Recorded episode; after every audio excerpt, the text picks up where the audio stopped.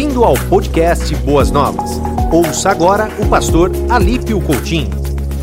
Irmãos queridos, nós continuamos aqui num desafio muito abençoado de pensar nos pecados intocáveis. Mas antes de começar a pregar, eu estou sentindo o cheiro de vozinha fresca, de tiazinha fresca, é isso mesmo? Parabéns, viu, Naide? Parabéns, Rogério. E viu o Léo aqui com a gente também, que nós estávamos orando por ele bastante. Eu confesso que fiquei emocionado, viu, Léo, quando te vi aqui. Que bom que você está com a gente. Que bom que nasceu a netinha, Naide. Mas eu, quando penso em pecados intocáveis, eu não sei se você entendeu de forma profunda a proposta dessas últimas quartas-feiras. Porque eu certa vez fui ao médico e achei uma série de problemas. Descobri que eu tinha pressão alta, não é muito difícil, né?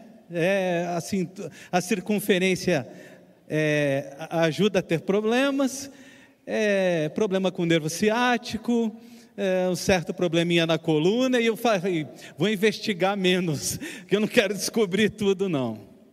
Na vida espiritual, irmãos, a gente também precisa investigar o nosso coração. E a proposta dessas quartas-feiras tem tudo a ver com você, tem tudo a ver com você que está nos assistindo, tem tudo a ver comigo, porque a luta uh, até encontrarmos o nosso Cristo é para sermos melhores todos os dias, para crescermos. E para que isso aconteça, a gente precisa abrir a Bíblia, a gente precisa ouvir sermões, a gente precisa ouvir irmãos com muita sinceridade. Eu me lembro que no meu segundo ano de seminário, um dia o professor na classe ficou muito bravo com um seminarista que a toda aula queria dar palpite e ensinar todo mundo. Um seminarista que pregava no domingo na igreja dele e queria contar o sermão dele para todo mundo. Um seminarista que olhava os colegas de seminário por cima, ele se achava melhor do que todo mundo. Um seminarista que Dizia para todo mundo: Eu serei um grande pastor. Esse professor fez algo muito correto, eu entendi naquele dia. Alguém que é orgulhoso precisa ser exposto publicamente. E aquele professor me deu uma bronca na frente de todo mundo, dizendo: se você não curar o seu orgulho, você vai ser um pastor medíocre. A partir de agora você não fala mais nas minhas aulas, ele me disse. A partir de agora, você, pela faculdade, não será convidado para pregar em igreja nenhuma. Muitos dos sermões que eu pregava, eu era escalado pela própria faculdade para representá-la. E a partir de agora, você converse com o seu pastor sobre o seu pecado e tente curar o seu coração. Irmãos, eu saí arrasado daquela aula e pensei em não voltar mais no seminário. Naquele dia eu falei: acho que o seminário não é meu lugar. O diretor está me enxergando errado. Mas na verdade ele fez um diagnóstico do meu coração que precisava ser feito. E eu comecei a lembrar de alguns personagens bíblicos que não perceberam o diagnóstico do seu coração e se afundaram. Por exemplo, Eva. A Eva quis ser igual a Deus, foi essa a proposta da serpente para Eva. Por exemplo, Salomão. Os grandes estudiosos dizem que Salomão falava muito de vaidade porque ele tinha problema com isso. Por exemplo, Tomé, já com tanta incredulidade no coração, precisou tocar nas feridas de Jesus, é, depois de ter visto tantas coisas. E qual é o teu pecado, meu irmão? Qual é a área da tua vida que você está lutando? Se eu faço essa pergunta e você olha para mim e fala, não tem nada, pastor, o carro de fogo de Elias está ali fora, pode subir nele e ir para o céu agora. Ou, tire as vendas dos seus olhos. Ou, enxergue melhor quem você é. Se você está lutando sempre para ter razão, quer discutir com todo mundo, perdeu a paciência, fala demais, fala palavrão, não cuida da sua língua, há questões. Se você já não aguenta mais lidar com as pessoas, olha para as pessoas por cima. Se você maldiz, se você fofoca, se você está com problema de pecado com pornografia. Se você se acha injustiçado nesse mundo, meu irmão, minha irmã, deixe cair a venda dos seus olhos e assista essa série de sermões. Assista essa série dos pecados intocáveis, das áreas que você não quer nem conversar, porque eu já vou para o texto, mas quero dizer que o dia que eu fui exposto em relação ao meu orgulho, era um tema que eu, não, eu dizia, eu orgulhoso, que nada, sou o cara mais humilde desse seminário. Alguém que diz que é humilde já é bastante orgulhoso. Então, irmãos, recebi um tratamento de choque, e até hoje, tenho amigos e pastores que de vez em quando me assessoram e cuidam de mim, para que esse pecado não destrua a minha vida de novo. Mas qual é o pecado que você precisa tratar na sua vida? Alguém teria coragem de fazer como eu fiz, pegar o microfone, vir aqui à frente, confessar a área da sua vida? Alguém teria essa coragem aqui? Amém ou misericórdia?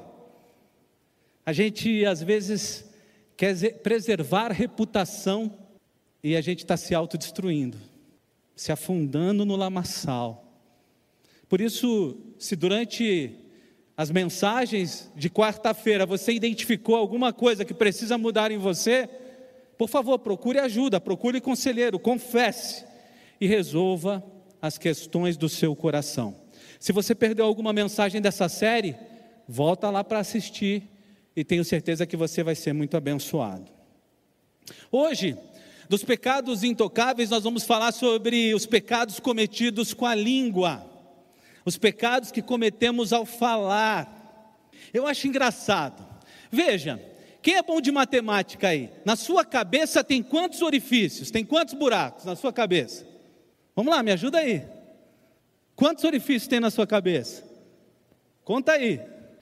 Dois olhos, duas narinas, dois ouvidos e quantas bocas? Se eu tivesse duas, já estava pesando uns 200 quilos, meus irmãos. Uma boca, o nosso corpo já é extremamente pedagógico com relação a essa área. O nosso corpo já é formado para nos levar a refletir sobre isso. Nós devemos cuidar muito da nossa boca e daquilo que falamos, porque com aquilo que falamos, podemos produzir muitas coisas ruins no coração das pessoas. Queridos, Deus concedeu a habilidade de falar ao homem de forma inteligente, consecutiva, racional, progressiva, é, Deus nos deu a capacidade de nos comunicar. E o que é comunicar? Não é fazer barulho, é eu falar, você me entender. Eu espero, é, é engraçado que a comunicação é a arte de eu falar e você entender o que eu falo, né? É o que eu falo, mas o que você entende. Nem sempre acontece isso, mas no geral temos a capacidade de nos entender naquilo que falamos. É o homem criado à imagem e semelhança de Deus, que tem a capacidade de comunicar, construir, que tem a capacidade de criar. É interessante como a fala nos distingue, a fala, a comunicação, nos distingue de todos os outros outras espécies da criatura. E é bem interessante também que é através dela que a gente vem crescendo, viu gente? É, se você nascesse hoje, vamos lá, não tivesse nada escrito, nada falado, nada de informação, você conseguiria construir um avião? Então entende que ela vem preservando o conhecimento e abençoando. É interessante também quando a gente vê a Bíblia, quando a gente lê a Bíblia a respeito de palavra, quando Deus não queria que o homem construísse, ele confundiu as línguas. Onde foi que aconteceu isso, meus irmãos? Onde foi que aconteceu? Torre de Babel. Quando Deus não queria, quando ele queria cessar a construção, ele confunde as línguas.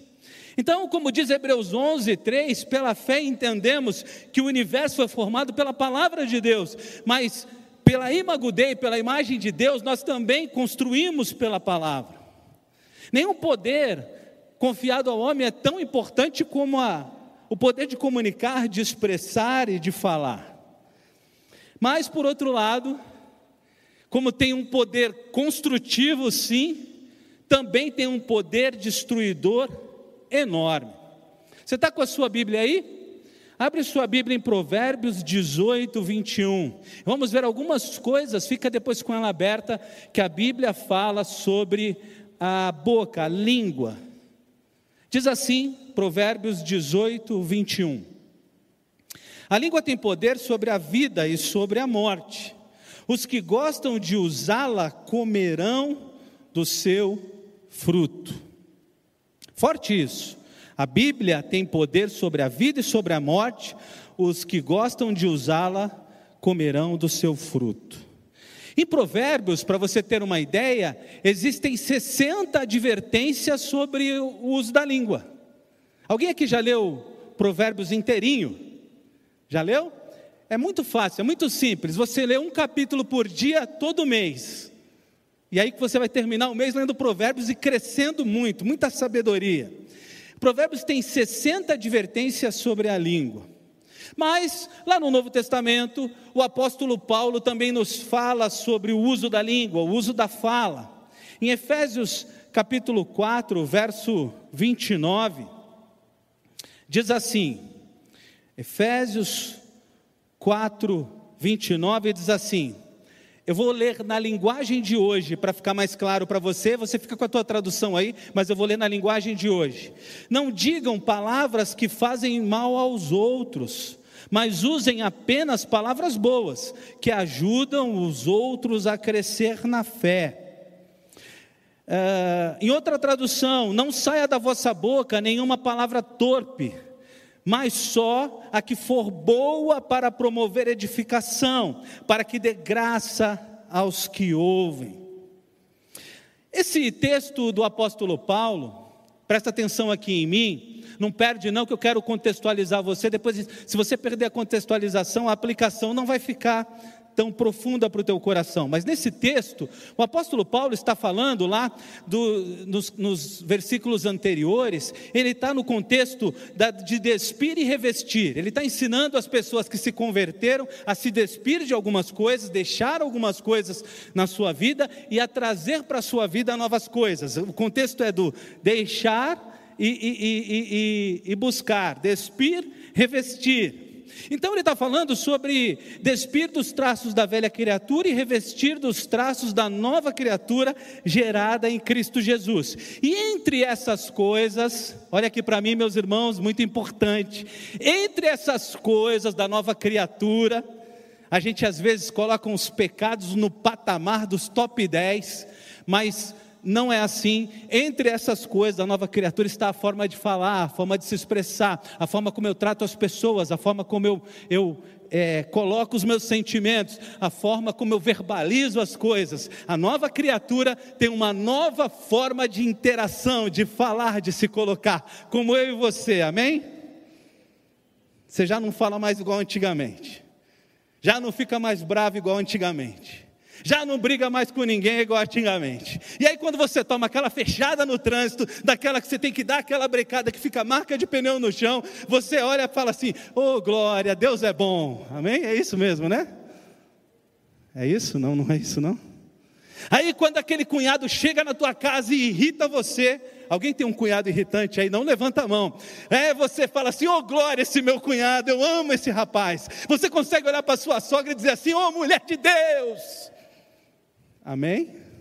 É uma nova forma de lidar, uma nova forma de tratar, uma nova forma de enxergar as pessoas. Mas irmãos, deixa eu falar aqui com você baixinho para ninguém lá fora ouvir a gente. Se tem uma coisa que a gente não consegue é esconder os nossos sentimentos quando a gente abre a boca. Vai escapar. Se você está fingindo que não é alguém, se você finge que não tem raiva, se você não tratou as questões do teu coração, não houve mudança. Quando você começar a falar, quando você começar a escrever nas suas redes sociais, quando você começar a expressar, as pessoas vão perceber. E aí, irmãos, tem mais de 20 pecados cometidos com a língua.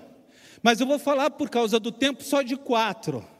Eu vou falar de quatro pecados mais importantes para nós vencermos. E eu quero que você participe bastante comigo, Porque, ó irmãos, é para diagnosticar e vencer essa doença. Mas para diagnosticar, você precisa estar comigo aqui conectado. Como eu falei de Provérbios, eu vou usar o texto de Provérbios para falar do primeiro pecado que parece que é normal, que a gente convive bem com eles. Quer ver, irmãos, eu sou crente há muito tempo. Eu nunca vi ninguém ser excluído de igreja por difamação. Já vi por um monte de coisa, difamação eu nunca vi. E o pecado que eu quero tratar, um dos pecados que eu quero tratar hoje é difamação. E quero convidar você a abrir sua Bíblia em Provérbios 25, 18. Provérbios 25, 18 nos dá uma pista de como isso é um problema. Diz assim, Provérbios 25, 18. Como um pedaço de pau, uma espada ou uma flecha aguda é o que dá falso testemunho contra o seu próximo. Irmãos, a difamação no dicionário é definida da seguinte forma: tirar a boa fama ou crédito, desacreditar publicamente, falar mal, ofender a reputação. Quando eu li essa definição e o texto hoje, enquanto preparava, eu fiz uma pergunta o seguinte: se eu tivesse sentado lá na igreja e o pregador falasse assim, você nunca falou mal de ninguém, amém ou misericórdia? Eu ia falar misericórdia. Eu já falei mal das pessoas, eu já difamei pessoas, eu já pequei contra a honra de pessoas. E sabe, irmãos, isso é muito sério. Porque além de pecado bíblico, no nosso país é crime contra a honra e está previsto no Código Penal brasileiro. Você sabia disso? Que difamação é crime contra a honra? E isso acontece em várias esferas, em vários momentos. Mas eu vou fazer diferente, eu não vou perguntar se você já difamou alguém. Hoje, quem decidiu confessar pecados aqui fui eu. Mas você já foi difamado? Quem já foi? Levanta a mão. Eu quero só fazer uma pesquisa. Quem já foi difamado? Doeu. Dói muito a difamação. Fere, machuca. A difamação ela destrói a honra, ela fere profundamente. Ela machuca de forma profunda. Mas você já tentou pensar por que, que as pessoas fazem isso? Ou você já tentou pensar por que você faz isso? Porque você já falou mal de alguém? principalmente quando esse alguém não estava presente. Essa semana, quem não conseguiu passar uma semana sem falar mal de alguém? Ninguém, ninguém, ninguém, ninguém, ninguém, ninguém, alguém me ajuda aí. Quero um santo aqui nessa igreja hoje. Não conseguiu vencer uma semana sem falar mal de alguém, meu irmão? Tá ruim o negócio aqui, hein? É muito. Parece que é muito da nossa cultura isso. Já perceberam isso? Mas isso não é cultural, não, é pecado.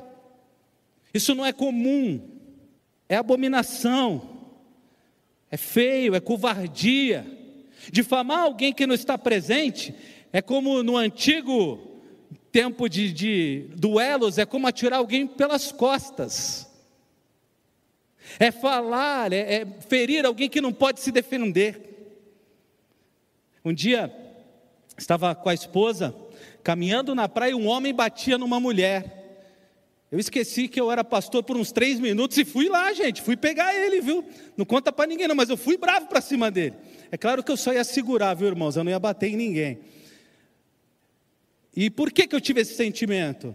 Porque ele tinha dois metros e a menina um metro e cinquenta, ela não tinha condições de se defender, covardia. Falar mal de alguém que não está presente é covardia, mas mostra Irmãos, vamos ser sinceros aqui, mostra o pior que pode haver no coração de alguém. Sabe por quê? Quando você fala mal de alguém, é porque de alguma forma aquela pessoa te incomoda.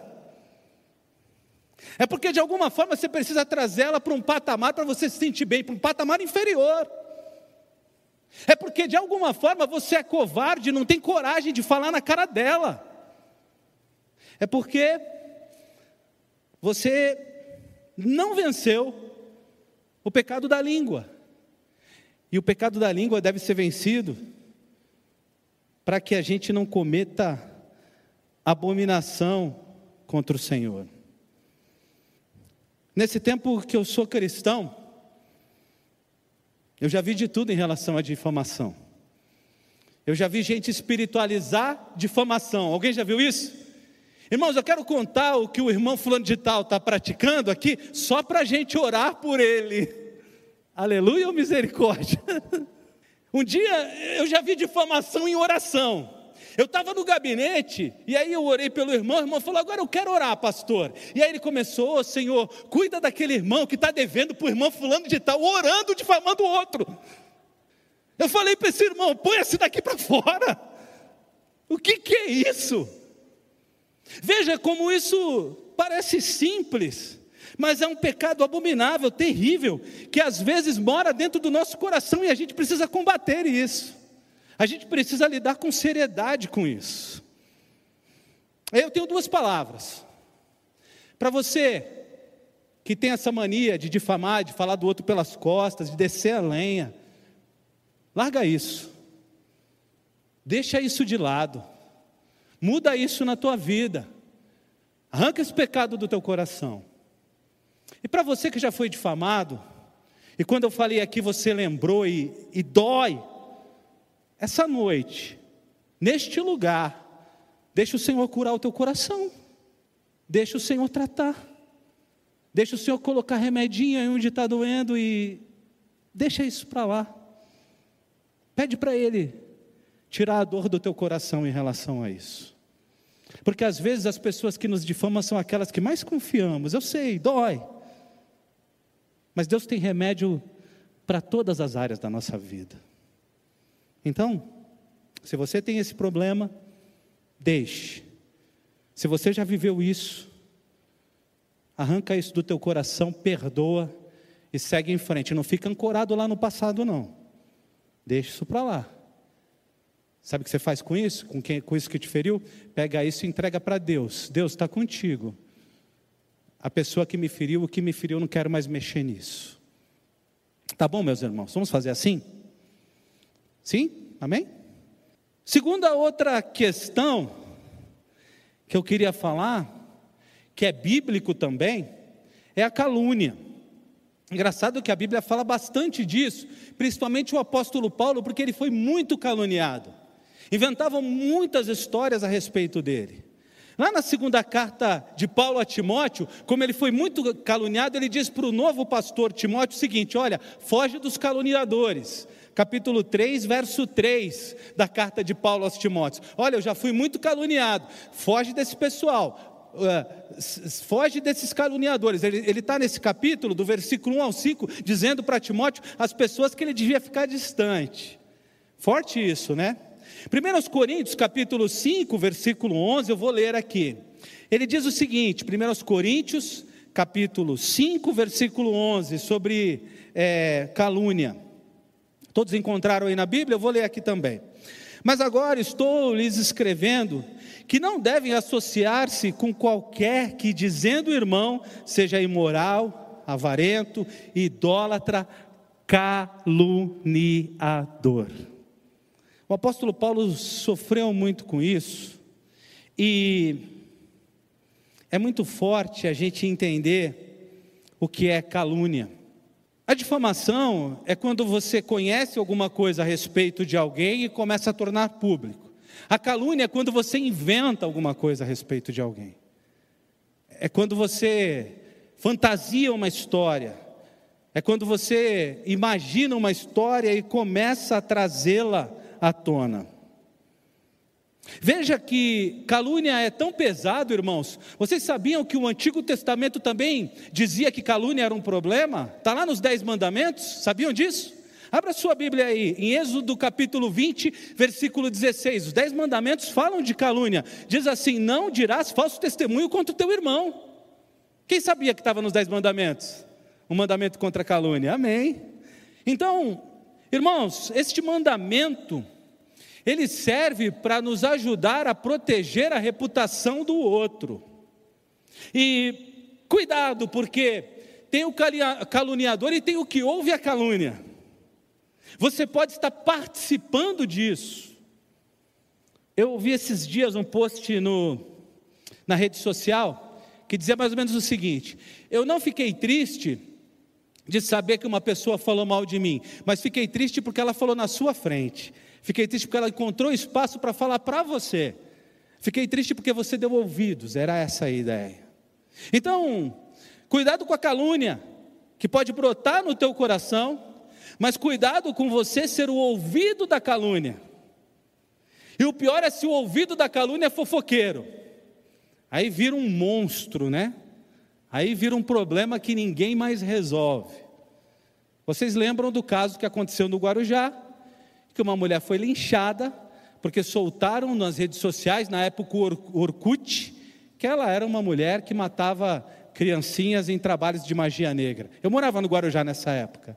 E foi uma história muito triste. Essa mulher foi assassinada pela população. Alguém caluniou e um monte de gente espalhou, colocou nas redes. Então, vamos tomar cuidado com o que fazemos com a nossa língua, porque há uma, uma regra, há um cuidado de Deus para com a calúnia. A terceira questão que eu quero tratar com vocês hoje é o boato. O boato geralmente é o ouvir dizer, ouvir dizer que. E aí a gente pega o boato também e crê como verdade e sai passando para frente. Salmo capítulo 5, versículo 9 diz assim: Nos lábios deles não há palavras confiáveis, suas mentes só tramam destruição. Sua garganta, suas gargantas são como um túmulo aberto, com suas línguas enganam sutilmente. O Aurélio chama de boato uma notícia anônima que corre publicamente sem confirmação. Irmãos, você quer saber o que é boato? Assiste propaganda política em época de eleição. Tira coisa de contexto, inventa história, você quer saber o que é boato? Entra no Facebook agora, você vai ver um monte. É, eles dizem que tem lugar que tem gente comendo criancinha, e é cada história. E meu tio contou que o tio dele viu. Já viram essas coisas? Boato é histórias que não têm fontes, histórias que não são confiáveis, não nasceram em lugar nenhum. É, alguém tem grupo de WhatsApp da família aí? Eu, eu às vezes estou muito frustrado com essas coisas. Porque às vezes posto um vídeo lá com a história maluca e eu pergunto: quem é esse cara do vídeo?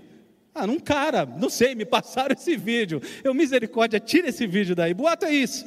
Esses vídeos que nós recebemos contando uma história doida que a gente gosta de acreditar que a gente gosta, nós somos conspiradores no coração, nós, nós temos essa ideia de, olha, tem alguma coisa por trás disso, aí a gente vê um vídeo de alguém falando que a gente não sabe quem é, a gente acha a história legal e passa para o outro. Mas quem é esse que está falando? Autoridade de quê? Qual é a formação? Onde ele escreveu? Que tese defendeu? Então, num tempo como esse, irmãos, cuidado com os boatos. São muitos, são muitos. É, sem entrar no mérito, quem vai tomar vacina? Não, não, deixa para lá isso não. Pensando em, em boatos aí, deixa para lá, não responde. Esse é, um, esse é, um, tema. Eu já vou causar contenda entre os irmãos, os irmãos vão pecar com a língua se começarem a conversar sobre isso. Mas veja como são as coisas, né, irmãos? Veja como são as coisas. E a gente vai entrando nessas histórias e a gente vai se ferindo e sendo ferido. Ah, nós temos que tomar cuidado com os boatos e para quebrá-los a gente precisa ir na fonte da informação que recebemos. É, não repassar uma informação errada é um serviço importante que cada cristão deveria fazer. Recebeu a informação, eu recebi, eu acreditei, acho que isso é verdade, beleza, confere. Confere. Hoje, é, a gente tem alguns uh, sites em que conferimos se é fato ou fake e tantas outras coisas aí. Vai dar uma olhada, dá um Google, mas não confia só no Google, conversa com mais alguém, pergunta para alguém da área. Esses dias eu recebi um, um vídeo de um médico, e eu tenho um médico na minha família. achei o vídeo estranho, o que, que eu fiz? Passei para o doutor. Doutor, só pode dar uma olhada nesse vídeo? O que, que o senhor acha disso? Irmãos, eu tenho até vergonha de contar isso, mas eu tenho um amigo que idoso que por causa de boato, ele usou urinoterapia. Alguém já ouviu falar nisso aqui? Criaram um boato lá que tomar, deixar a urina descansar por 24 horas e tomá-la depois curava a doença dele. E depois ele descobriu que era fake news. Passou um sufoco, tadinho, para depois descobrir que era fake news. Então, olha só a loucura dos boatos. O que os boatos fazem com a gente. Então, vamos tomar cuidado com isso, gente.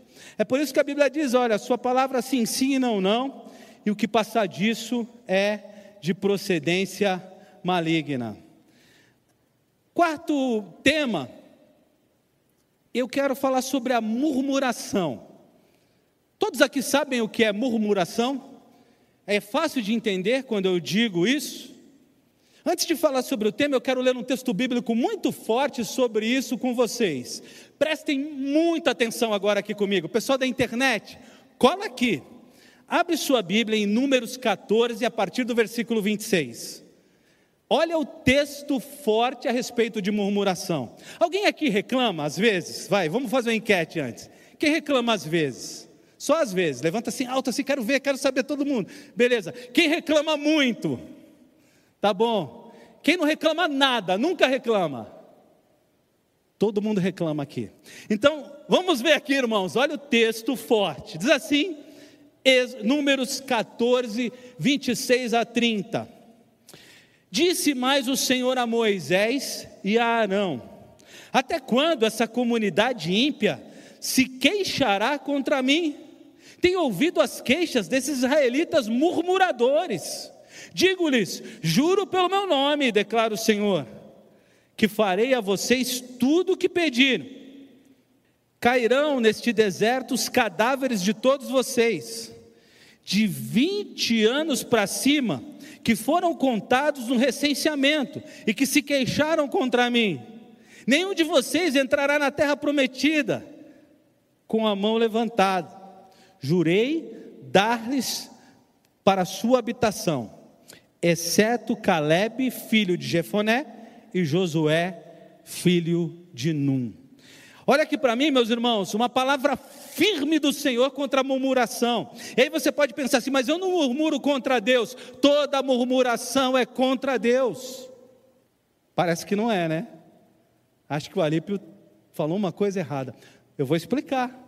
Toda murmuração é contra Deus porque Ele é Senhor das nossas vidas. Ele age em todas as áreas. E se em alguma área para nós não está em conformidade, a gente está falando contra ele. É mais ou menos o que fez Adão. A mulher que. Ele reclamando da mulher, como é que Adão falou? A mulher que tu me deste. É mais ou menos como Adão. E a gente precisa tomar cuidado com a murmuração, porque ela destrói o coração. Murmurar é maldizer é conceber juízo, é falar contra, é criticar, é fazer queixumes, é lastimar. Eu perguntei quem já murmurou. Deixa eu fazer a segunda pergunta agora. Quem já lidou com pessoas murmuradoras? Gente que reclama demais. Quem já lidou com gente assim? Meu Deus, deixa eu falar uma coisa para você agora. Eu vou te ajudar. Eu vou ser teu amigo. Se você reclama demais, você é um chato. Ninguém gosta de andar de um lado de alguém que reclama. Eu vou te ajudar para você mudar, para você ter mais amigos, tá bom? Se você não está com muitos amigos aí, ó, começa a ver se tu não está reclamando demais. Meu Deus, como é ruim lidar com gente que reclama. Eu acho que às vezes a gente reclama, os nossos amigos não têm coragem de falar. É quase igual mau hálito, né? Quando seu amigo tem mau hálito, você conta para ele, não? Eu não tenho muita coragem de contar, não, irmãos. Eu quero ter essa coragem aí. Aí quando reclama, a gente fica quieto. Quem reclama não é boa companhia. A gente quer gente para frente, gente que traz a memória, o que traz esperança. A gente quer gente do nosso lado que nos estimule, nos faça crescer. Por isso que, se dentro dos teus pecados com a língua, está aí a murmuração, a reclamação, arranca isso da tua vida. Porque um grande teólogo chamado Watson escreveu que a nossa murmuração é música para o diabo. Ele quer o homem infeliz e reclamando. Ele quer o homem reclamando e dizendo que Deus não é suficiente para preenchê-lo. Ele quer o homem reclamando e nas entrelinhas dizendo assim: me falta coisas, Deus, eu não estou feliz. Ele quer, principalmente o homem que recebeu salvação, que era para estar agradecendo todo dia, ele quer esse homem murmurando, queixando-se. E ela, a murmuração, ela, ela tem um leque extenso, né? Contra o governo, contra o governo, quem nunca murmurou, levanta a mão. Ai, meu Deus. Contra o judiciário, quem nunca reclamou, levanta a mão. Contra a mãe, contra o marido. Às vezes no aconselhamento, a gente nunca diz o que aconteceu, mas a gente pode trazer para você uma ideia. Às vezes no aconselhamento é uma sessão de murmuração. Alguém entra lá para dizer essa esposa, esse marido, essa esposa, esse marido, e a gente fica assim, até meio tonto. Às vezes, depois que a pessoa vai embora, demora uns 20 minutos para a gente levantar da cadeira. Qual é o antídoto para resolver a reclamação, a murmuração? Como é que a gente vence isso? Qual é o contrário? É ser agradecido. Começa a olhar as bênçãos, começa a contar as bênçãos. Sábado aqui eu desafiei os irmãos a publicarem em suas redes sociais testemunhos de bênção. Conta para as pessoas o que Deus está fazendo na tua vida. Publique bênçãos. Há um estudo que diz que para cada dez frases que formulamos, uma só é de agradecimento. Uma só é de agradecimento. Para vencer a murmuração, agradeça. Quer motivos? Você está vivo aqui ou é uma ilusão idiótica? Agradeça. Tem saúde, tem comida na sua casa, tem igreja. Alguns irmãos nossos não podem congregar em igreja, eles têm que se esconder para louvar a Deus. E na hora de bater palma, eles batem palma assim, irmãos, ó. Não podem fazer barulho. Você tem pastor, você tem filhos, você tem emprego, você tem amigos, você enxerga. Quer mais? Precisa ajudar? Ou já entendeu que você precisa agradecer? 1 Tessalonicenses 5,18 diz assim: Sejam agradecidos a Deus em todas as ocasiões, isso é o que Deus quer de vocês para estarem unidos com Cristo Jesus. Fazer uma pergunta aqui, você reclama? Pensa comigo, do que você reclama? Alguém pode depois abrir sua rede social e ler seus últimos dez posts. Eles têm a ver com como os teus últimos dez posts vão retratar você. O que, que tem lá? Briga, difamação, falando de política, é, reclamação, tristeza, ranger de dentes. Muda, muda, usa as tuas redes sociais para dizer para as pessoas assim: eu sirvo um Deus grande, por isso estou aqui na minha rede social testemunhando desse Deus. Porque quando você reclama na sua rede social, eu, se não sou cristão, eu falo para você assim: você tem um Deus muito pequeno, então. Cadê o seu Deus? Eu perguntaria, como os amigos de Jó, quando te visse murmurando e reclamando. Mas irmãos, temos um Deus forte, poderoso, amoroso, cuidadoso. Por isso só temos motivo para agradecer. Agradecer. Termino pontuando algumas coisas que precisam sair da sua vida. Conversas nocivas. Arranca isso do teu coração. Falas em relação ao outro com ar de superioridade. Esses dias Conversando com um seminarista, ele me disse: por que você não faz assim, assado, seminarista, eu com 18 anos de ministério? Algum momento eu pensei, ué, ele está querendo me ensinar o quê? Orgulho, de novo falando alto. Mas em alguns segundos eu percebi que ele estava me ensinando algo muito bom. Arranca essa soberba do teu pensamento, esse ar de superioridade na tua fala. Para de humilhar as pessoas com aquilo que fala e aquilo que escreve. Para de xingar. Tem uma palavra que parece que está na moda aí, né? Eu fui até pesquisar esses dias se era palavrão, canalha. Não é palavrão. Mas como tem gente chamando o outro disso? É burro, é gado, é lixo, é idiota, é fascista, é nazista. Credo! Que vergonha ver crente usando essas coisas com relação ao outro. Que vergonha, irmãos. A boca fala do que o coração está cheio. Se você está xingando pessoas, o seu coração está cheio de ódio. É preciso diagnosticar e vencer esse pecado. Mateus 12, 34 foi o texto que eu citei. A boca fala do que o coração está cheio. Fale a verdade. Mas nem toda a verdade precisa ser dita. Você não precisa dizer para o outro, se ele não estiver pronto para isso, verdades que o firam. Ou ache uma forma de falar essa verdade sem feri-lo. O que você vai dizer a alguém fortalece, encoraja, edifica, faz crescer, abençoa. Se sim, fala rápido. Se não, pensa mais antes de falar.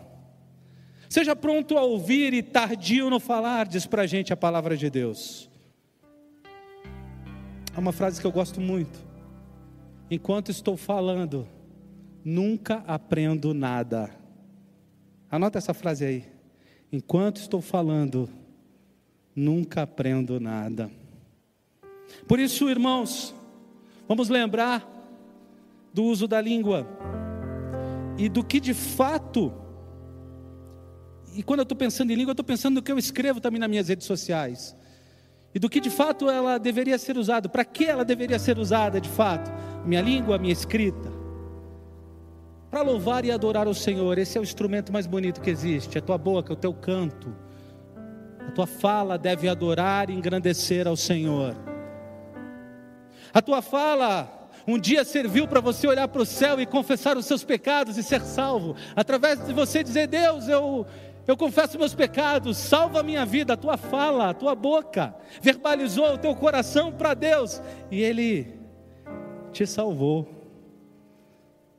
A tua boca, o que você escreve, deveria sempre, pode colocar a palavra sempre, se você está anotando bem grande aí, onde você está anotando. A tua boca, o que você escreve, deveria sempre apontar apontar os princípios do Evangelho, apontar a graça de Deus, falar do amor de Deus, buscar salvar pessoas.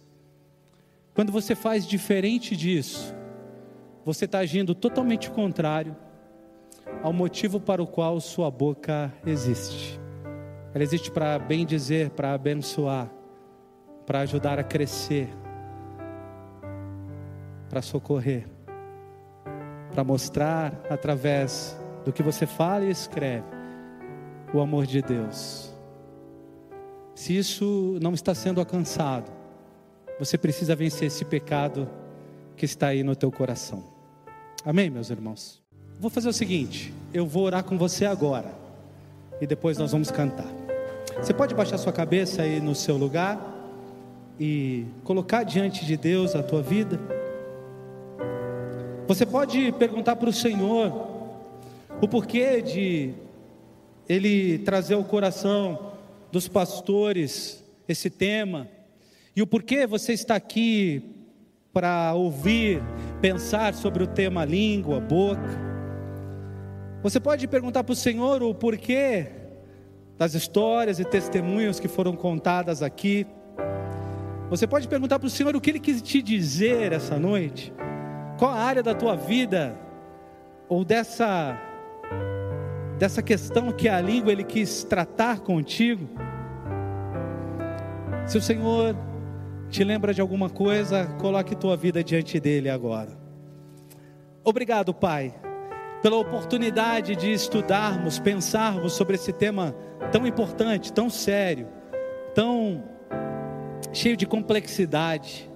Obrigado porque o Senhor nos recordou nesta noite a importância de usarmos a língua para adorar e engrandecer o teu nome, para bem dizer, para abençoar. E também pudemos ver áreas que precisamos vencer, eu e os meus irmãos. Por isso, pelo poder do teu espírito, nos ajuda a diagnosticar os pecados intocáveis da nossa vida e nos ajuda a sermos curados. É o que eu peço e agradeço no nome de Jesus. Amém. Que Deus abençoe. Você ouviu o podcast Boas Novas. Se você quer saber mais sobre a nossa igreja, nos siga no Instagram, arroba Igreja Boas Novas e nos siga também no nosso podcast.